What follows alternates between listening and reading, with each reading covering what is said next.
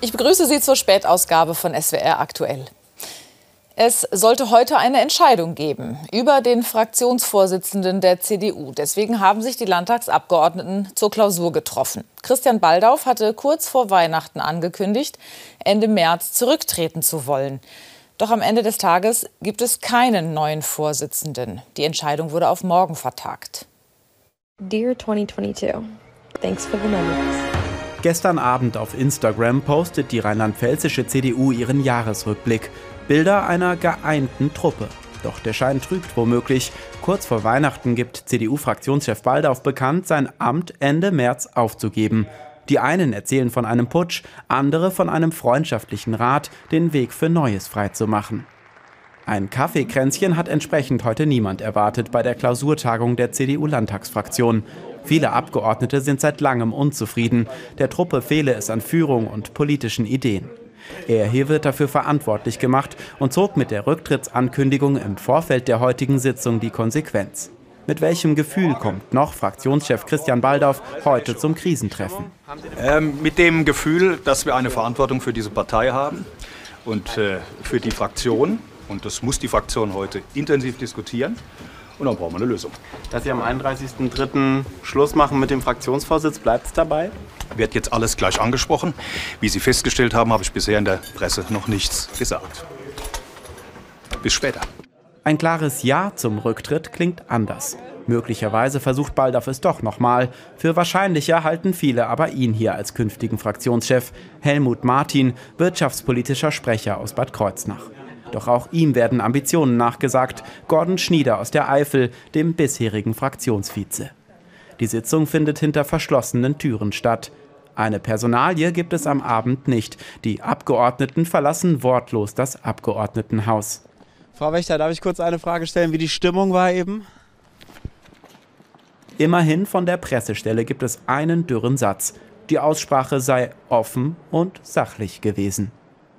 Was ich so höre, ist, dass offen gesprochen wurde, ähm, dass äh, es nicht laut geworden sei, dass es heute gar nicht so sehr um Personal gegangen sei, sogar gar nicht um Personal gegangen sei, sondern nur um eben diese offene Aussprache gegangen sei und dass Durchstechereien an die äh, Presse ja schäbig seien, sagte eine Abgeordnete. Da hat man möglicherweise aus den letzten Tagen und Wochen bei der CDU-Fraktion im Rheinland-Pfälzischen Landtag ein bisschen was dazugelernt. Wegen der Energiekrise verlängert Belgien die Laufzeiten für zwei Atomkraftwerke. Darunter ist auch das AKW Tihange 3 bei Lüttich nahe der rheinland-pfälzischen Grenze. Beide Atomkraftwerke sollen zehn zusätzliche Jahre betrieben werden. In Deutschland sorgen die belgischen Atommeiler aus den 70er und 80er Jahren immer wieder für Diskussionen. Die Flut an der A vor fast genau eineinhalb Jahren war verheerend. Mehr als 130 Tote, Hunderte Verletzte, Tausende zerstörte Häuser. So etwas darf nie wieder passieren. Deswegen soll der Katastrophenschutz verbessert werden. Das hatte die Landesregierung angekündigt. Innenminister Ebling hat dazu heute erste Schritte in der Feuerwehr- und Katastrophenschutzakademie des Landes in Koblenz vorgestellt. Das Äußere ein unscheinbares Gebäude auf dem Gelände der Feuerwehr- und Katastrophenschutzakademie in Koblenz. Das Innere eine Zentrale voll mit moderner Technik. Von hier aus können ab jetzt große Katastrophenlagen koordiniert werden unter der Federführung des Landes. Es ist ein Stück Paradigmenwechsel dieser neuen Zeit, dass wir uns, glaube ich, darauf einstellen müssen. Stichwort Klimawandel, Stichwort aber auch lange Arm der Aggression in einem wieder in Europa stattfindenden Krieg, dass Großschadensereignisse eintreten können, auch wenn wir sie alle nicht wollen. Und dass in einem solchen Fall wir keine Streitigkeit darüber brauchen, sondern das Land auch bereit sein muss, Großschadenslagen zu führen. Die neuen sogenannten Stabsräume in Koblenz sind Lehren aus der Flutkatastrophe vor anderthalb Jahren im Ahrtal. Damals lag die Einsatzleitung beim Kreis Ahrweiler. Die Landesregierung geriet in die Kritik, weil sie die Führung nicht übernommen hatte, obwohl Landrat und Einsatzkräfte sichtlich überfordert waren. Das soll nicht mehr passieren. Die Kommunen sollen die Führung an das Land abgeben, sobald sich eine Katastrophe abzeichnet. Es werden großflächige Ereignisse sein müssen oder Ereignisse, die erkennbar von mehreren ähm, äh, Gebietskörperschaften ähm, äh, nicht auch aufgefangen werden können und wo wir einfach aus der Situation heraus dann sinnigerweise auf der Ebene des Landes führen, auch um Kompetenzen zusammenzuziehen. Zu solchen Großereignissen können in Zeiten des Klimawandels auch Brände gehören, die sich über weite Flächen ausbreiten. Auch dann würde das Land übernehmen. Im Alltag werden in den neuen Räumlichkeiten in der Koblenzer Akademie Einsatzkräfte geschult. Denkbar wäre aber auch, hier die Vertreter der Kommunen auf Katastrophenfälle vorzubereiten. Es ist sicherlich auch äh, möglich, dann in entsprechenden Seminaren auch an die Entscheidungsträger, sprich Oberbürgermeister, Oberbürgermeisterinnen, Landräte und Landrätinnen, hier entsprechende Seminare mit anzubieten. Ein weiterer Schritt soll laut Ebling sein, ein Lagezentrum Bevölkerungsschutz einzurichten. Dort sollen Katastrophen im Vorfeld erkannt werden, sodass im Falle einer Flut wie im Ahrtal besser und schneller gehandelt werden kann. Der bekannte Krisenforscher Frank Roselieb hält die Änderungen beim Katastrophenschutz in Rheinland-Pfalz zwar für einen Schritt in die richtige Richtung, aber für einen sehr kleinen. Die Summe von zwei Millionen Euro, die für das Sonderförderprogramm bereitgestellt wird, sei im Vergleich mit anderen Bundesländern eher lächerlich, so Roselieb. Das gesamte Interview können Sie nachschauen auf swraktuell.de slash Rheinland-Pfalz. Die Polizei in der Südpfalz hat vermutlich einen Anschlag mit einem Flammenwerfer verhindert. Der Mann, der vorgestern in Siebeldingen festgenommen wurde, wollte damit nach Einschätzung der Generalstaatsanwaltschaft Koblenz Polizisten angreifen. Bei der Durchsuchung des Anwesens seien Feuerlöscher sowie größere Mengen brennbarer Flüssigkeiten gefunden worden. Der 51-Jährige soll der Reichsbürgerszene nahestehen. Das Urteil im Prozess um den sogenannten Tankstellenmord von Ida Oberstein ist rechtskräftig. Das hat das Landgericht Bad Kreuznach mitgeteilt. Demnach haben sowohl die Staatsanwaltschaft als auch der Angeklagte ihre Revisionen zurückgenommen. Das Gericht hatte im vergangenen September einen 50-jährigen Mann wegen Mordes zu einer lebenslangen Haftstrafe verurteilt. Die Richter sahen es als erwiesen an, dass der Angeklagte ein Jahr zuvor einen 20-jährigen Tankstellenmitarbeiter in Ida Oberstein erschossen hatte im Streit um die Corona-Maskenpflicht. Das Mainzer Pharmaunternehmen BioNTech will für rund 410 Millionen Euro eine britische Firma für künstliche Intelligenz kaufen. Die Übernahme von InstaDeep ist nach Angaben von BioNTech die größte in der bisherigen Firmengeschichte. Mithilfe von künstlicher Intelligenz will BioNTech die Entwicklung von Immuntherapien verbessern. Die Paracelsus-Klinik in Bad Ems soll zum 31. März schließen. Darüber wurden die knapp 270 Beschäftigten heute von der privaten Krankenhausgruppe informiert. Hauptgrund sei der Fachkräftemangel. Die angegliederten Praxen und das ambulante Therapiezentrum Nassau seien nicht von der Schließung betroffen. Ministerpräsidentin Dreyer hat in Mainz zum traditionellen Neujahrsempfang geladen. Zum ersten Mal seit zwei Jahren wieder in Präsenz. Rund 350 Gäste aus Politik, Wirtschaft, Wissenschaft, Kultur und Gesellschaft hatten sich in der Staatskanzlei eingefunden.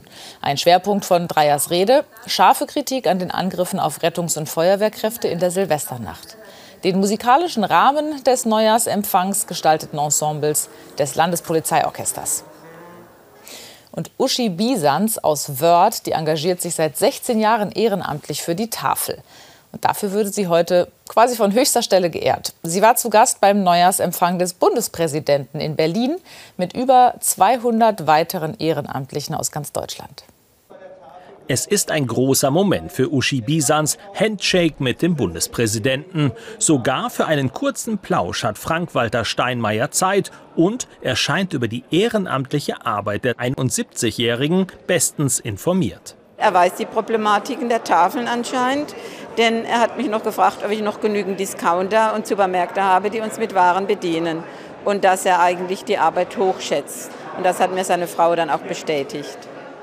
Der Neujahrsempfang ein Kontrastprogramm zu Uschi Bisans Alltag.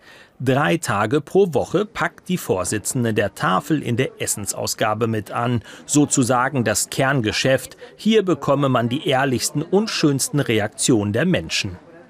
Und natürlich ähm, retten wir viel Lebensmittel, denn der Grundgedanke der Tafel ist ja eigentlich immer noch, Lebensmittel vor der Vernichtung retten. Und das ist ganz, ganz wichtig. Und wenn man da noch damit Menschen glücklich macht, dann ist es schon eine lohnenswerte Arbeit. Die 71-Jährige kümmert sich dazu um Sponsoren, knüpft neue Kontakte zu Supermärkten, hält das Team der rund 90 Tafelhelfer zusammen. Ihr Engagement fürs Ehrenamt wurde ihr in die Wiege gelegt. Davon ist Uschi Bisans überzeugt. Wir waren schon immer sehr hilfsbereit ähm, in, in, früheren Zeiten und ähm, man wird irgendwie, glaube ich, da hineingeboren. Und äh, wenn man sieht, ähm, dass einem so eine Arbeit wunderbar ausfüllen kann, dann ist es der richtige Weg. Ihr Leben dreht sich um die Tafel. Oder besser gesagt, die Tafel ist Uschi Bisans Leben. Doch bei aller Euphorie hat ihre Arbeit manchmal auch Schattenseiten. Das geht natürlich auch in das Familienleben hinein. Ich muss mir da manchmal auch negative Kritik anhören von meinem Mann. Du hast gar keine Zeit mehr. Wir wandern sehr viel und das wird manchmal dann auch etwas nach hinten verschoben. Aber wir versuchen trotzdem noch in jeder freien Minute den schönen Pfälzerwald zu genießen. Auf dem Neujahrsempfang heute genoss Uschi Bisans vor allem den Austausch mit den anderen Ehrenamtlichen, natürlich um potenzielle Partner für die Tafel Wörth zu finden. Morgen endet das Trainingslager von Mainz 05 im spanischen Marbella. Und am Samstag steht dann ein Freundschaftsspiel gegen Hoffenheim an, bevor für die 05er am 21. Januar die Bundesliga wieder losgeht.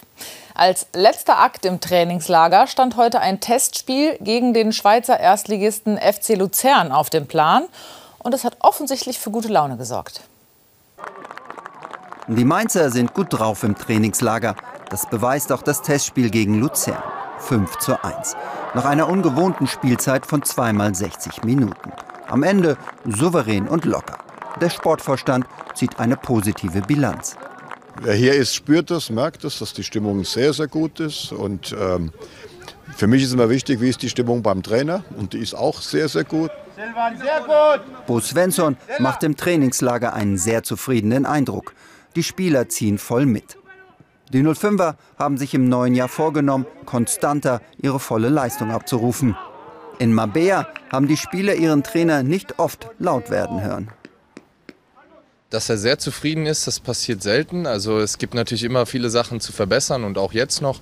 Und er ist aber dann auch nicht so, dass er nur weil ihm was nicht gefällt, direkt laut wird, sondern er kann das dann auch äh, einfach mal, äh, ja, wenn wir dann nach der Spielform zusammenkommen, äh, in einem normalen Ton erklären, was ihm gefallen hat und was nicht. Die Spieler werden stark gefordert, aber das schlägt nicht auf ihre Laune. Und nicht jede Einheit geht ans Limit. Die Mainzer haben beste Bedingungen in Mabea, an der Costa del Sol, der Sonnenküste Spaniens. Aber auch da regnet es mal. ja, kurz überlegt, ob wir uns im Land vertan haben, aber gut, wir haben wirklich einen guten Rasenplatz vorgefunden wir haben unsere Ruhe, wir können Ruhe arbeiten. Im Hotel ist auch so, dass sehr viele unter uns sind. Und ich denke, das äh, reicht vollkommen aus, um ein ordentliches Trainingslager zu haben. Tradition in Mainzer Trainingslagern ein Fan-Treffen. Auch in Mabea gibt es einen lockeren Abend mit den Spielern und den Verantwortlichen von Mainz 05. Das war ja wie ein großes Familientreffen. Unsere Jungs haben mittendrin gestanden in den Leuten. Wir hatten gar kein Programm, sondern wir haben den Fans einfach mal die Möglichkeit gegeben, mit jedem zu quatschen, auch mal private Dinge, egal was sie wollten. Und es war ein sehr kurzweiliger Abend. Die Fans kommen auch sportlich auf ihre Kosten nach dem Torfest ihrer Mannschaft. Mainz 05 scheint gewappnet für das Fußballjahr 2023. Während in Spanien die Sonne schien, war es bei uns vor allem in der zweiten Tageshälfte ja ziemlich nass. Aprilwetter, mitten im Januar an der Weinstraße bei Niederkirchen. Beim Kampf der Giganten am Himmel konnte sich die Sonne nur zeitweise durchsetzen. Aber wieder war es recht mild für die Jahreszeit. Sieben Grad. Dafür brauchen die Weidetiere ja eigentlich gar kein Winterfell. Und hier sind unsere Wetteraussichten. Heute Nacht bleibt es bedeckt und es regnet, teilweise kräftig. Dazu ist es windig. Die Tiefstwerte liegen zwischen 10 und 7 Grad, örtlich noch darunter. Morgen hält sich der Regen, erst gegen Abend lockert es langsam auf. Ab und zu zeigt sich die Sonne bei 7 bis 11 Grad. Der Donnerstag wird nass und windig, auf den Bergen sogar stürmisch, aber weiterhin viel zu mild. Der Freitag wird ähnlich, allerdings etwas freundlicher. Dienstag ist ja Comedy-Abend im SWR-Fernsehen. Deswegen geht es hier direkt weiter mit Hannes und dem Bürgermeister. Wir wünschen Ihnen einen sehr schönen Abend, freuen uns, wenn Sie uns morgen wieder einschalten. Und wenn Sie zwischendurch Nachrichtenhunger haben, dann schauen Sie bei swraktuell.de oder in der App. Ciao.